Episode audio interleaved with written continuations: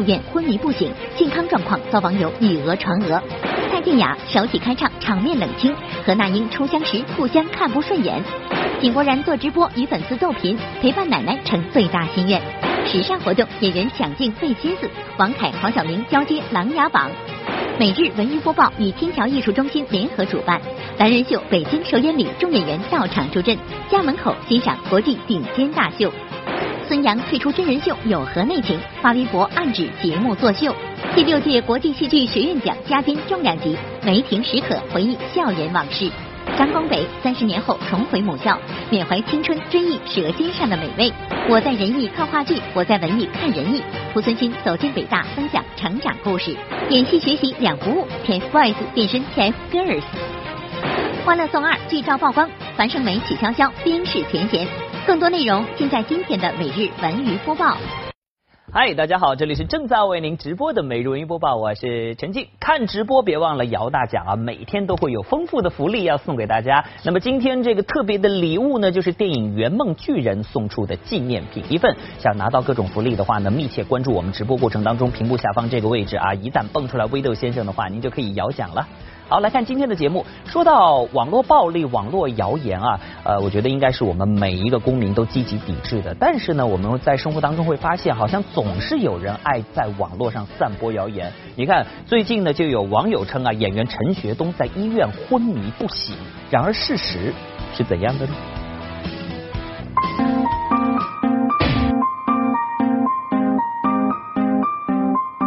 日前，有网友爆出一组疑似陈学冬昏迷就医的照片。这组照片曝光后，随即引来网友对陈学冬昏迷原因的讨论。有造谣者在网上发布了陈学冬去世、杨幂已经赶过去等网络谣言，使许多喜欢陈学冬的观众很是担心。你今天恶语伤人，有一天会报应在你身上的。做人最起码的底线都没有了。不会的，这一定是骗人的，我不相信。对此，陈学冬工作室于昨天在官微上澄清了这一说法。原来，照片中的陈学冬并不是昏迷，而是因为胃痛正在体检。陈学冬同学因为拍戏三餐不定，时常胃痛，那是被妈妈抓到医院做体检的图。感谢大家的关心，也希望大家注意饮食，按时吃饭，听妈妈的话。还好只是虚惊一场，但对于网络谣言，小文还是要提醒各位朋友不要轻信，更不要传播。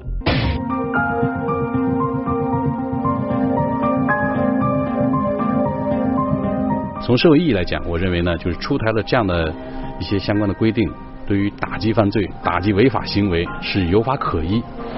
播报点评：网络时代，谣言止于智者。让我们一起对网络暴力、网络谣言说不。啊，一到周末，我想大部分朋友都会想着法子，怎么样让自己放松一下？也许呢，去听演唱会就是一个不错的选择。你看上周呢，在北京啊，就有这么一场演唱会。播报记者到现场去探班的时候，发现呢，和陈奕迅、张学友演唱会的现场火爆异常不同。这场演唱会真的可以说是冷冷清清。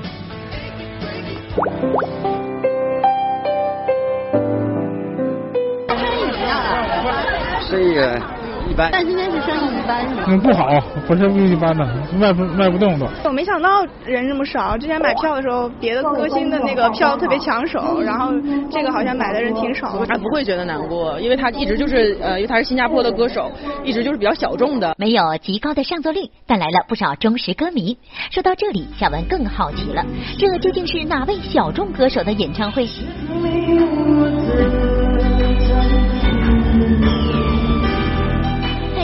一九七五年出生于新加坡，歌手、制作人、创作人，代表作《Beautiful Love》、无底洞、达尔文等。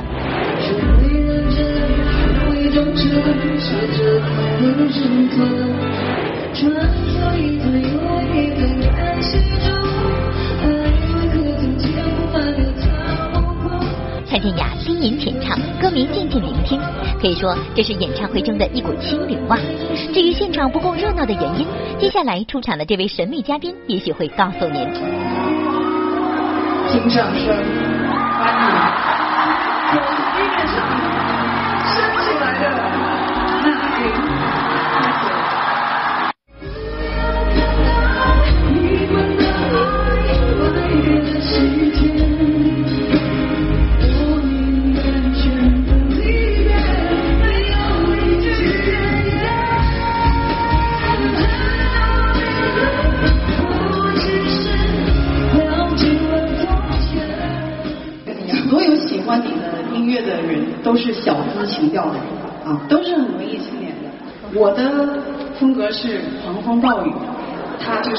宁静的深秋那种感觉。只是小文，我的疑惑又来了：来自东北的那英和来自新加坡的蔡健雅有何渊源呢？飞了几天，张惠妹刚好在录音棚的旁，就是我们病房的隔壁，然后永远就是那种，OK，我们开始要工作的时候，我就 OK，娜姐，我们可以开始了，娜姐，娜姐，娜姐，娜姐不见了，娜姐去跟他们聊天。然后再过不久，然后你要说，哎，你去喝酒吧。我觉得当时看到蔡健雅那副臭脸，对，对我当时就想，应该是这是我遇到的制作人里边最臭，就最臭的那张脸，还不听我的，还要全听他的。我唱这么多年，我听过谁啊，虽然互损互黑，但看得出来这姐俩是真的好姐俩。好了，再来看看井柏然，最近呢，他参加了一场颁奖典礼啊。那么这场颁奖典礼呢，采取的正是当下非常流行的网络直播。虽然是直播，但是呢，井宝一点儿也不紧张啊，还直跟我们的网友们逗贫呢。做什么准备吗？怕不怕遇到什么应付不了的问题之类的？都出道这么多年了，还有什么应付不了的问题？不是，是老老司机什么东西？井柏然近日获得二零一六百度娱乐年度人物，整场颁奖活动以直播的形式与粉丝分享。按说一般人做直播都会担心有突发情况，面对粉丝怕会控制不了，井柏然却是一身轻松。要知道他的日常可就是与粉丝互黑。第一个数字是四。说一个祝福的话送给网友，你是不是傻？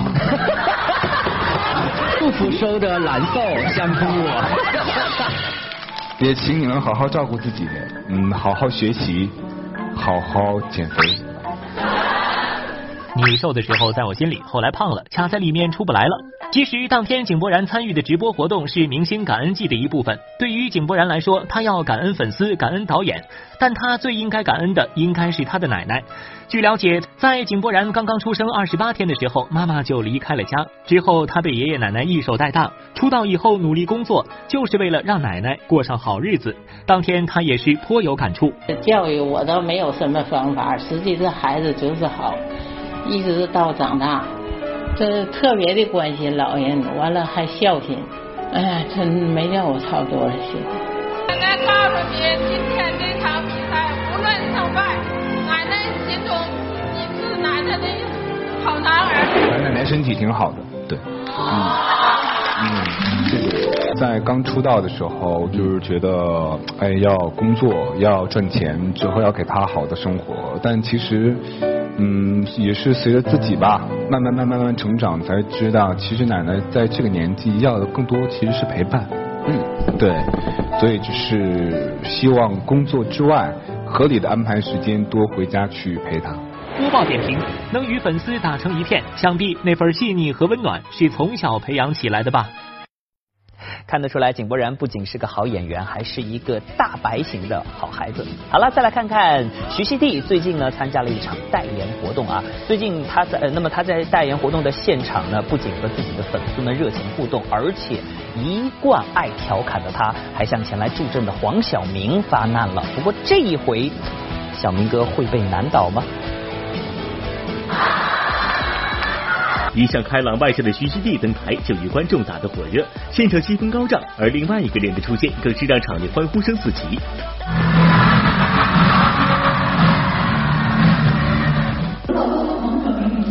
没事，他老婆跟我关系比他跟我关系还好。我说你老婆在哪怎么办啊？我老婆跟他关系也很好啊。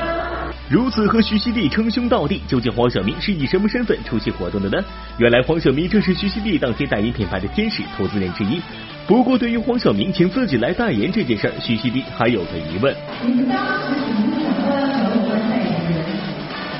因为你一提起你老婆当代言人啊，我就记得请了我，哎，能生了三个孩子，现在还可以保持这么好，除了咱，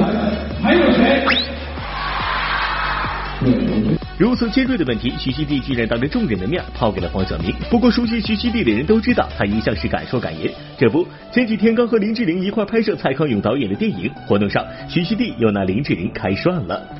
因为你知道，在电影圈当中，就是很很喜很喜欢竞争，看谁送的那个，比如说点心啊、饮料啊，会那个比较高级。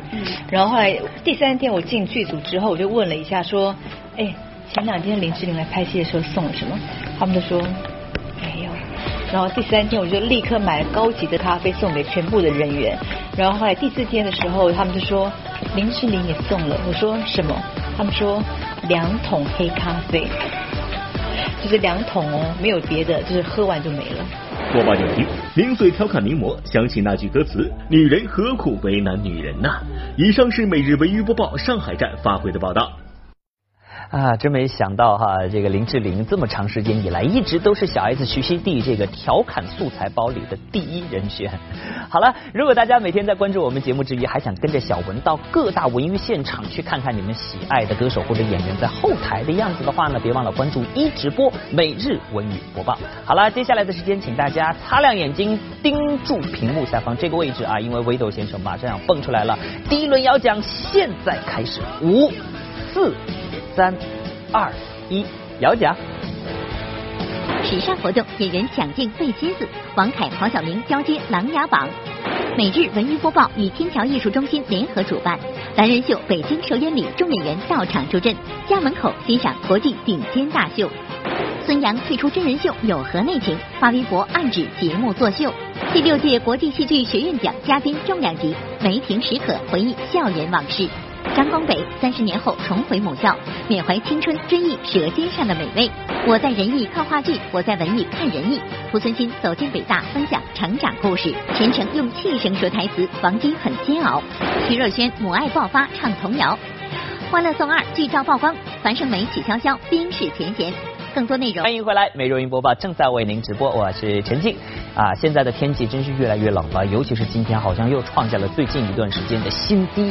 不过没有关系，接下来的时间呢，我要带领着各位到一个红毯活动的现场去看一看。看完之后，您一定会觉得很热乎啊！因为呢，为了抢镜，演员和歌手们那真的是使出了洪荒之力呀。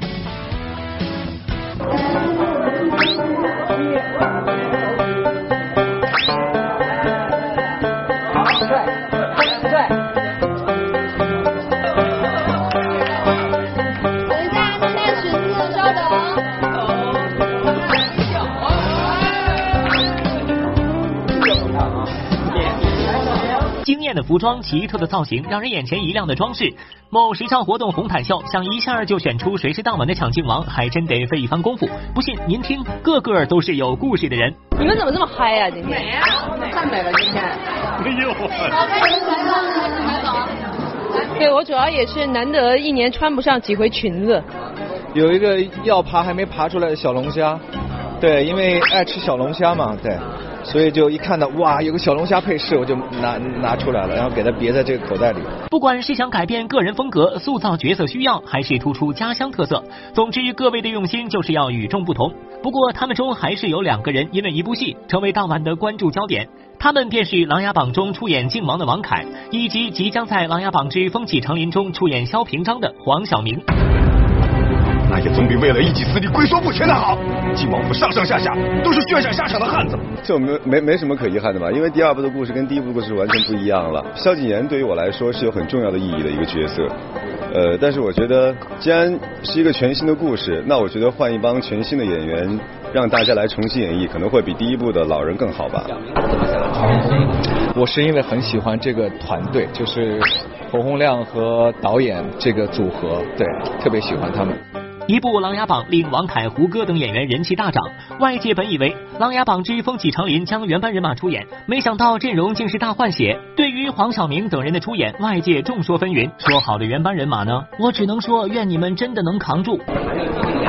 我无所谓，我现在只是选我喜欢的角色而已。面对外界的纷纷攘攘，黄晓明都能平静面对。目前让他紧张的只有一件事儿。啊，有没有就是说培养一下宝宝未来的时尚感？我现在光是紧张和期待了，还没想那么多呢。会就调整一下那个工作的档期，然后来陪一下 baby 什么的？会的，我尽量多休息。会给会对着肚子给 baby 讲话什么的吗？播报点评：小文想告诉小明，最好的胎教就是家长先淡定。我预言，小明同学以后一定是一位慈祥的爸爸。好了，再来看看由我们美如云播报、天桥艺术中心以及北京四海一家文化传播有限公司联合主办的蓝人秀首演礼，上周五在北京举行。那么当天晚上呢，美如云播报是邀请到了很多的老朋友来助阵首演礼，同时也请他们看了一下这一场大秀啊。那么这个蓝人秀 Blue Man 到底有多精彩？现场又会有哪些看点呢？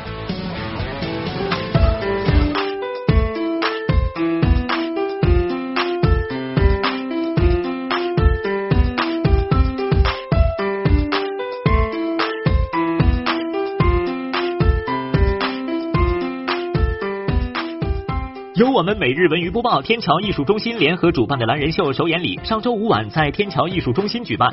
播报的老朋友专程到场为蓝人秀首演捧场助阵。这个蓝人秀本来就是世界水平。我们从天津赶过来，听说这个蓝人秀挺厉害，完事之后就带着老爸过来看看了。我特别期待看一看这三个演员会有什么样的表现。带着媳妇儿，带着儿子。来看这个秀，非常感谢这个每日文娱播报，呃，两次你们的这种特别优秀的这个演出都请我们两个来看，实际上让我们感到又回到了小的时候。谢谢你们给我们创造一个学习的机会。啊，没有没有。能吸引到这么多人赶来观看，可见蓝人秀魅力之大。蓝人秀上演至今已有三千五百万观众观看，被誉为拉斯维加斯的三大名秀，也是美国演艺界的国宝。它之所以称为蓝人秀，是因为主演十三位从头到脚都被涂成蓝色的人。三个主演整场演出没有一句台词，却用他们搞笑的表演与肢体语言逗得观众捧腹大笑。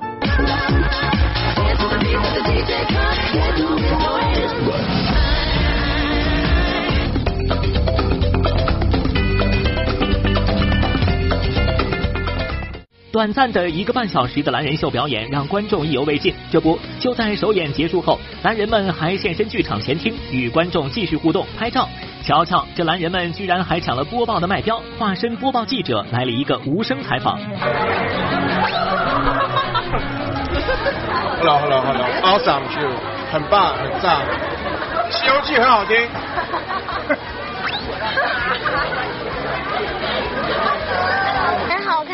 有很多惊喜什么。专门买了坐在前排的票，被淋到了。呃，好像是香蕉泥一样的东西。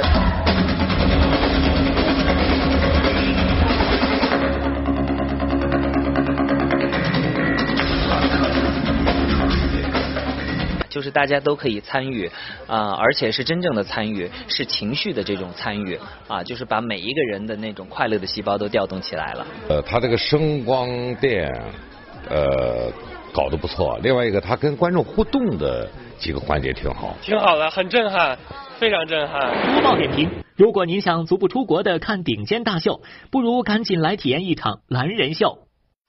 说实话，在上周五的首演当中，我非常有幸啊，在演出的过程当中被 Blue Man 蓝人们拉到舞台上去互动了，哇，那种感觉真的是玩的是心跳和刺激。如果您也想感受的话呢，不妨到现场去看看喽。好了，我们再来关注一下游泳运动员孙杨，最近呢参加了一档军旅题材真人秀节目的录制啊。不过刚刚录了两期节目的孙杨就退出了，而他呢发表的一篇微博更是引发了外界对他退出原因的种种猜测。让大家在明天的训练当中可以继续坚持，有更好的精神状态。我还会再回到这个集体和团队当中的。世界冠军孙杨参与了某军旅题材真人秀的拍摄，但在上一期结束时宣布由于工作原因暂时退出，让网友们感到突然很不舍。觉得，我觉得那应该不是他的本意，对我相信他不是这个意思。但有一种声音说这件事儿没有那么简单。在第二期节目开播前六个小时，孙杨突然发微博，随后又秒删，但还是被网友截图下来，似乎预示退出没那么简单。很多人和我说真人秀重点在秀，要按照剧本演。但是我不信，我觉得做人做事还是真诚点来的坦荡。特别是面对军旅这种神圣的主题时，怎么可以用演的方式对待？然而，当我认真做自己时，却遭遇了一而再、再而三的被忽悠，怎么破？感觉心好累。我觉得。我觉得那应该不是他的本意，对我相信他不是这个意思。至至于他是什么意思，你们可以去问他。但是，因为我们在里面确实每个人都受了很多的伤，然后也流了很多的汗，包括眼泪。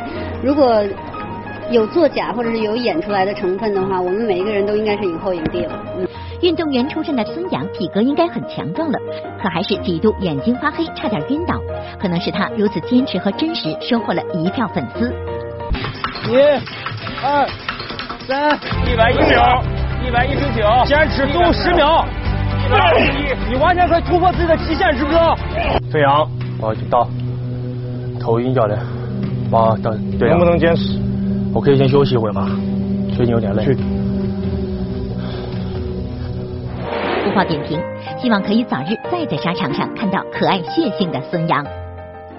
第六届国际戏剧学院奖嘉宾重量级，梅婷史可回忆校园往事。张光北三十年后重回母校，缅怀青春，追忆舌尖上的美味。我在仁义看话剧，我在文艺看仁义。濮存昕走进北大，分享成长故事。演戏学习两不误，TFBOYS 变身 TFGIRLS，全程用气声说台词，王晶很煎熬。徐若瑄母爱爆发，唱童谣。欢乐颂二剧照曝光，樊胜美、曲筱绡冰释前嫌。更多内。欢迎回来，直播继续，我是陈静。啊，第六届国际戏剧学院奖颁奖礼十月二十九号在中央戏剧学院举行。那么这次颁奖礼的红毯，应该说和其他的红毯是有所不同的，因为我们都说红毯是以美取胜的地方，但是我们发现在这个红毯上却有点以重压人的味道。在戏剧舞台上，多少佳作出自中戏学子之手。第六届国际戏剧学院奖上周六在中央戏剧学院举行。上届学院奖终身成就奖获得者蓝天野担任本届评委会主席，携一众影视话剧演员为中外九部优秀剧目、二十五位优秀演员颁发各项大奖。不知是不是因为当天天气寒冷，与其他红毯上争奇斗艳不同，学院奖的红毯却有些以重压人。有时候长得磕碜了，也是一件非常不容易的事儿。今天我们三个长得比较磕碜的人，不也走上了红毯吗？应该拼的是体重，拼的是体重。好，那我明白了，您的意思，三位真正男神是李琦老师，那你也太谦虚了。俩人都得分着走？我实际每次我们俩都一块走。那这次怎么回事？这次不是后来我就当评委了吗？所以我在那个蓝天野老师的队伍。我一看刚才在后边候场的人，只有我们俩是颜值担当。主要是说了身材，是后面还有贾玲颜值也在。美不美啊？美。哦。希望大家在这四年里像我一样，每天谈恋爱。哟，贾玲这还真经不起学弟学妹们夸，不等别人提问就自曝大学期间恋爱往事。同贾玲一样，学院奖在中戏举办，曾经的学子们也都纷纷前来捧场。梅婷、史可、陈伟、金丽丽、张光北、何正军等等，再归校园也不禁勾起许多回忆。特别开心，这就我们住过四年的地方，又回来充电了。在操场上看男生打篮球，印象最深的，觉得我们班的男生，我们班男生是当时虽然是新生，但是打的特别棒。对对对，刘烨，刘烨 很棒。那那时候你们有没有晚上爬墙出去过？他生气了，爬墙的事儿吧感觉好像我是中气了，我是你们那会儿了。爬墙的事儿我还真没干过，我属于胆儿小的。播报点评：重归校园，除了自我怀念，也是为了给后辈一个目标，激励他们前行。兄弟师妹们，如果毕业以后不太找不太好找工作的，就去我们。这家伙俩人俩人过来招人，收心的管吃管住啊！今年呢是演员张光北从中央戏剧学院毕业三十周年的这个年头啊。那么上周呢，他就组织了中央戏剧学院表演系八二班的同班同学一起回到了学校，为母校送上了一份礼物。可惜谁也没有爱过，不是一张激情上面的书面。匆匆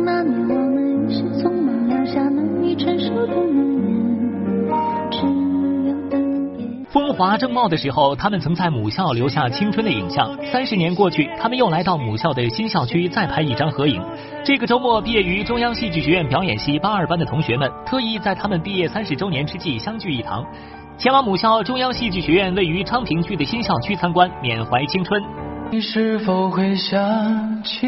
这是我们在学校门口，我们老校老校的门口。你看我那时候头发多好啊，是吧？是否还惦记？那时候我们不不，你就是小鲜肉，反正我们当时很有信心。就我这样的，不考上中央戏剧学院，谁考得上戏剧学院？相比老校区，新校区占地面积更大，条件也更加优越。昔日活跃在校园的小鲜肉，如今也成为了影视剧中的实力派。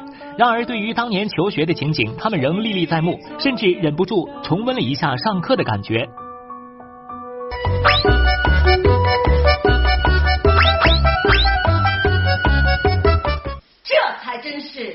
生死可以相托的好。我们班有的同学现在快退休了，多快啊！但是回到学校以后，他们像孩子一样叽叽喳喳的。所以我觉得，一个学生不忘曾经培育自己的学校，一个老师不忘自己的学生，我觉得这就是传承，这就是情谊。老同学们重聚，除了感慨时光飞逝外，更让大家怀念的，恐怕还有食堂里大师傅们的手艺。在来到新校区参观的当天，张光北和同学们特意走进食堂，就是为了追忆昔日舌尖上的美味。我这三十年中间什么都变了，看你看价还没变呢。还是三十年前的老味道吗？从情感上是老味道，从品质上已经天翻地覆。是吧？我天，和现在不可同日而语，太棒了，没有可比性，没可比性。那会儿我们食堂特别小，特别简陋，只要我们尤其是晚饭啊，晚去了就菜都没了。虽然那时校室简陋，食堂的饭也没有现在这样花样繁多，但同窗四年却培养出表演系八二班三十位同学间最亲密的友谊，甚至在毕业三十年后，他们也时常联系，亲如一家。而这一切恐怕都要归功于团支书张光北的领导才能。他是团支书，团支书，他很有领导能力和号召力的一个人。大家看到我现在还能把我们同学团结的这么好，刚才还发号施令呢，说明什么呢？说明我这干部可能还是比较称职。播报点评：原来张光北老师的领导才能是从大学时就锻炼出来了呀。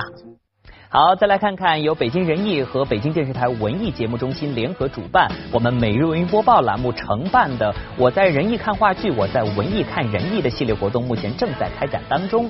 而最近呢，濮存昕啊，就作为这个呃人艺大师课的主讲人，走进了北京大学，和那儿的师生们分享起了濮存昕和表演的那些事儿。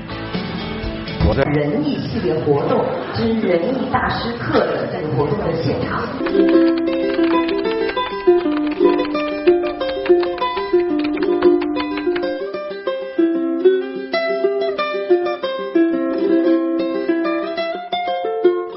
是说先有伯乐，后有千里马，不，先当千里马，管他伯乐在哪里，伯乐肯定有。由北京人艺和 BTV 文艺频道主办，我们每日文娱播报承办的“我在人艺看话剧，我在文艺看人艺”系列活动，日前走进北京大学。濮存昕作为主讲人和北大师生畅聊戏剧。年过六十的濮存昕堪称北京人艺的台柱子，而他今年离世的父亲苏民，则是人艺建院时的骨干。他和人艺的渊源打出生就开始了。你就记得我这小的时候看不懂，看茶馆就记得第一幕，这些三教九流上场的水，看李元老师趟着胶布要跟人打架，他那两下没人学会，后来一问，李元老师就是东城区业余摔跤本命。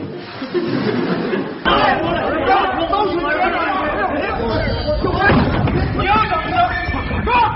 我打不了洋人，我还打不了你吗？什么时候我们的台上有这么两下子？从小就有着表演梦想，但濮存昕走上仁义的舞台并非水到渠成。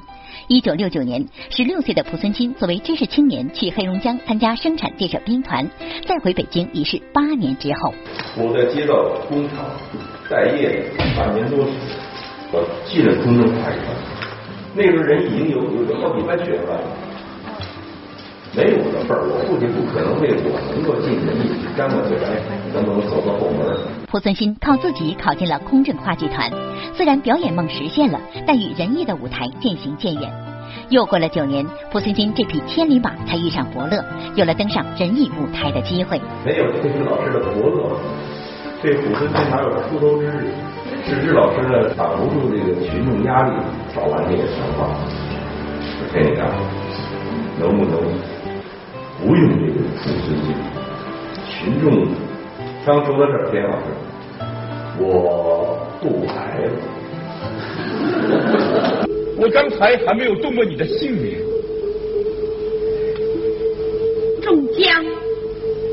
多谢中江姑娘。到排练场是萝卜是马拉的日子，一试还真不行。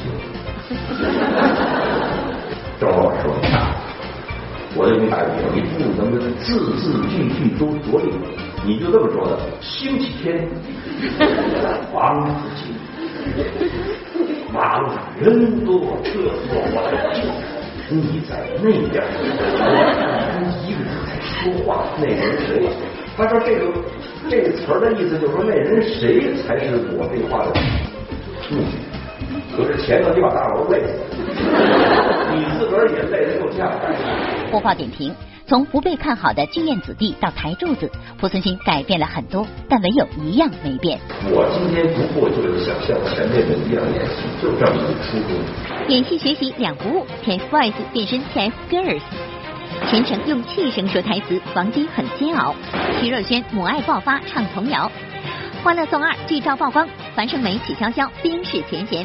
更多内剧。由 TFBOYS 薛之谦、李小璐等人主演的电视剧《我们的少年时代》呢，最近一直在长沙热拍啊。最近呢，剧组举办了一个集体探班。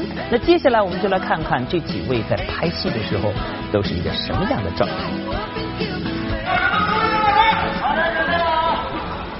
周哥好厉害呀！三二一，开始！停停停停停停停停停！开始！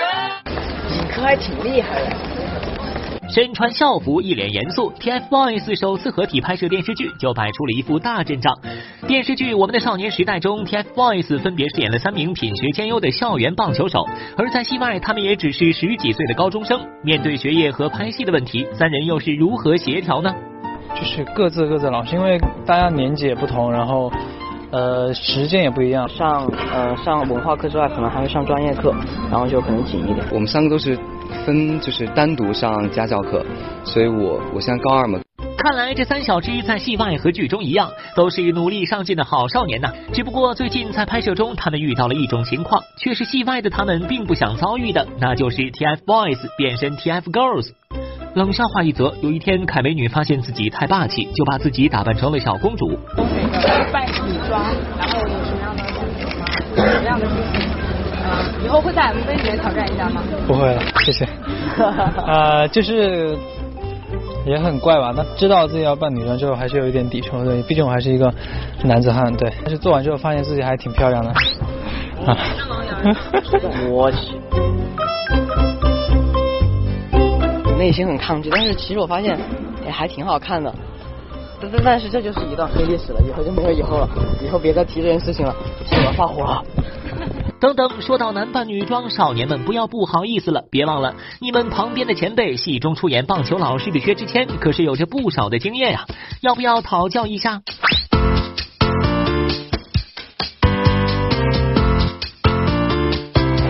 哭。好像哦，呃，是啊是啊，我跟我哥是双胞胎的嘛，我爸我妈都是双胞胎加龙凤胎啊，我们一家四口出去长得一模一样的嘛。啊？你爸妈是龙凤胎？啊，扮过女装，我在小时候五岁之前一直是女装，我爸爸给我扮的。后来也扮，我在生活，其实我在镜头里面，我我娘一点我都无所谓，但在我生活中跟他们一样是三个很 man 的人。是吗？我生活中超 man man 爆了，太 man 了，一定要靠自己。对不对？啊，这像男人一样的活着，开玩笑。播报点评：不管学习还是工作，都是一个过程，经历过就要成长。好，再来看一部电视剧《女兵突击》，目前正在北京热拍。播报记者一来到片场呢，热情的王姬老师就迎了上来。不过这一回啊，他说话我怎么有点听不清呢？都是哪个媒体的呀？哦也是北京台的。北京台一到电视剧《女兵突击》的现场，王姬就热情的跟我们打招呼。听到她这样说话，相信大家一定也跟小文最开始一样，认为她是为了照顾剧组拍戏，故意压低了声音。可是怎么不对劲儿啊？她拍戏时怎么也这样说话呢？小号出事了。今年演哑了，不是，因为我知道演哑了，我没事。嗓子不舒服，我嗓子声带小结。啊呃那个，现在不是我的事。因为这两天他连着拍嘛，嗯，他连着拍，从早上到晚上，他几乎就没怎么歇着。我越想说话，越说不出来。已经三天了。当天天气寒冷，王姬仍然穿着夏装继续演戏。尽管嗓子已经说不出话，但为了不耽误剧组拍摄，王姬只能全程用气声说台词。对于平时爱说爱聊的王姬来说，这嗓子出问题真是最为煎熬的事情了。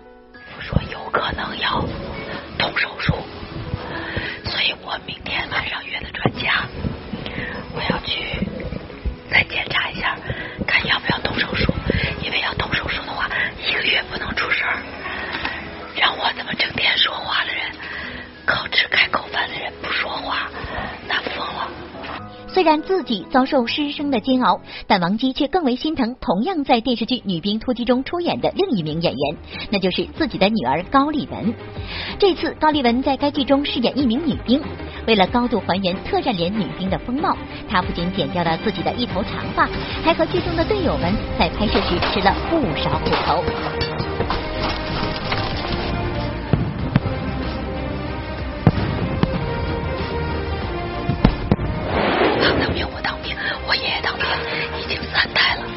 那到他这个第四代，我也希望他能够在部队锻炼，哪怕演戏，他们拍的很苦，很累，摸爬滚打，真的当妈的很心疼。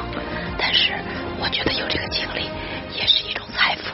无法点评，看王姬母女这吃苦的劲头，还真是有其母必有其女。哎呀，真的好心疼王姬老师，早日康复啊！好了，下面的时间我们一起关注一下今天的大牌焦点图。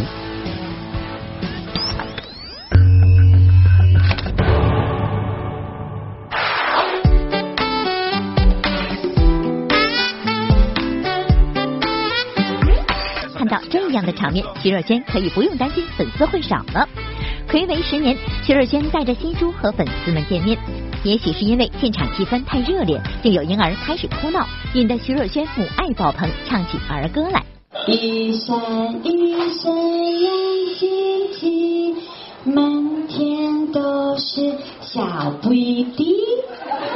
哎，好了，你看。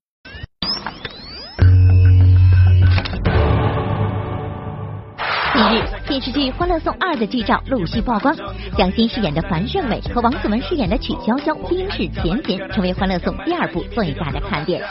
而乔欣扮演的关雎尔将要摘下眼镜，从乖乖女摇身一变成为腹黑女。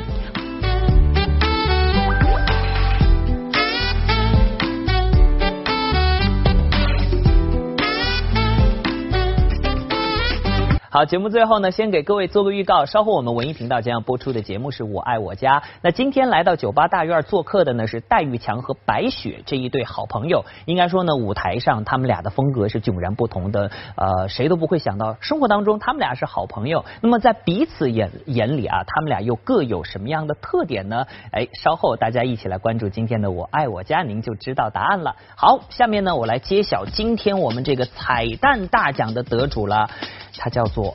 阿红，恭喜这位朋友，您将获得电影《圆梦巨人》为大家送出的纪念品一份。当然，没拿到奖品的朋友千万不要灰心，每天我们都会为您准备各种福利啊！只要您关注我们节目的官方微博、微信，又或者是通过热线电话九六幺六八和我们取得联系，我们还为您准备了一份礼物，那就是十一月四号到六号在北京保利剧院上演的《心之侦探》门票两张，又或者是万达影城丰台店、首都电影院金融街店提供的电影票两张。好了，今天节目就是这样了，明天同一时间我们不见不散。